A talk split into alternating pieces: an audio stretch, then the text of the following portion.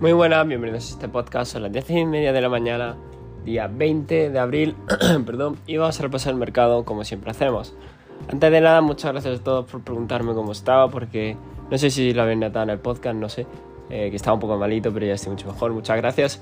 Eh, pero bueno, no me enrollo, vamos al importante, repasamos el mercado. Bitcoin en diario, como ya comentamos, tenía esa divergencia bajista que bueno, ayer le hizo un poco más de efecto debido a que cayó prácticamente de los casi 31.000 a los 28.500. Así que buena caída, una buena vela. Aún, como ya dijimos, como zona de retroceso serían los 27.000, ¿vale? Como zona tope. Porque si pierde esa zona y solo si la pierde con fuerza, cambiaremos la tendencia al diario a bajista. Como no ha pasado todavía, seguimos con esa tendencia alcista. Perdón. Disculpadme. Eh, seguimos con esa tendencia alcista en diario hasta que veamos una debilidad en el movimiento realmente. si les pasamos los demás mercados, bueno, las demás criptos, antes de nada, no tienen mucho movimiento.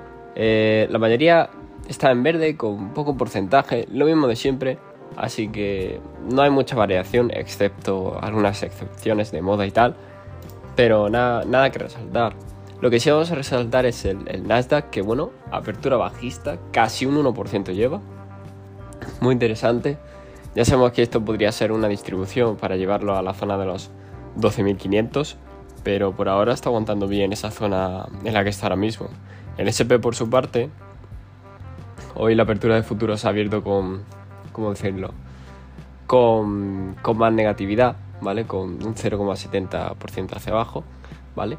Y lo interesante del SP es el patrón hombro-cabeza-hombro que llevamos comentando meses, ¿vale? Que se podría formar en el caso en el que no superase los 4.194, que es el máximo anterior, y se quedase por debajo de ello, la verdad. Muy, muy curioso, muy curioso. Em, nada, está ahora mismo con un patrón de rango de caída. Probablemente caiga a lo mejor a la zona de los... A ver un momento que lo vea. La zona de los 4060, 4050, ¿vale? En caso de caída profunda me refiero. Eh, ¿Qué más? El dólar. El dólar por su parte rebotó en los mínimos, intentó hacer rebotes. Zona de rebote que veo yo posible como mucho son los 103, 102,8 por ahí. Pero parece ser que no es su intención, porque no estamos viendo buena reacción en el mercado desde luego. Así que no hay mucho más que comentar con respecto a ello. Por último el oro.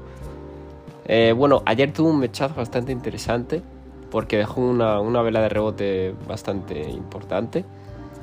Y nada, hoy pues simplemente apertura alcista, muy poco porcentaje, me imagino que cuando abrirá la bolsa se moverá más, pero nada más, está en rango, no está perdiendo zonas importantes, como mucho las correcciones la vería en la zona de los 1950, pero poco más realmente, ¿vale? Sí que es verdad que tiene divergencia de volumen y tal, pero, pero quiero ver cómo evoluciona, cómo evoluciona, ¿vale?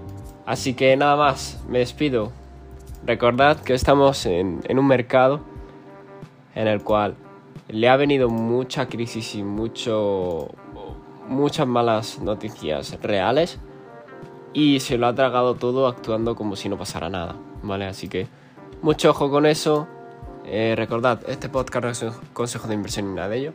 Y nos vemos en el siguiente. Chao.